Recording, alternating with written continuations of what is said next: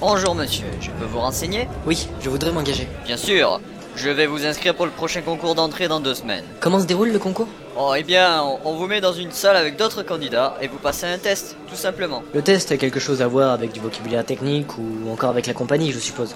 Oh non, non, rien de tout ça. On va juste voir euh, quelles sont vos capacités, en gros. C'est comme un examen pour entrer en école d'ingé, quoi. Oui, mais en beaucoup moins poussé.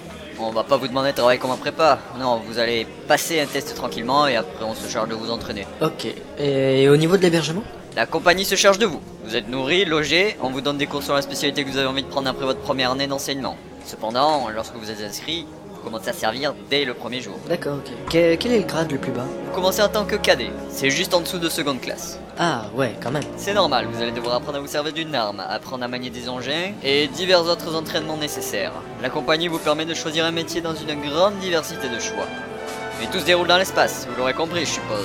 Ouais, bien sûr. C'est pour ça que je veux m'engager, d'ailleurs. Très bien, alors euh, je vais commencer par prendre votre prénom et votre nom, s'il vous plaît. Je m'appelle Jam Tiberius Corks.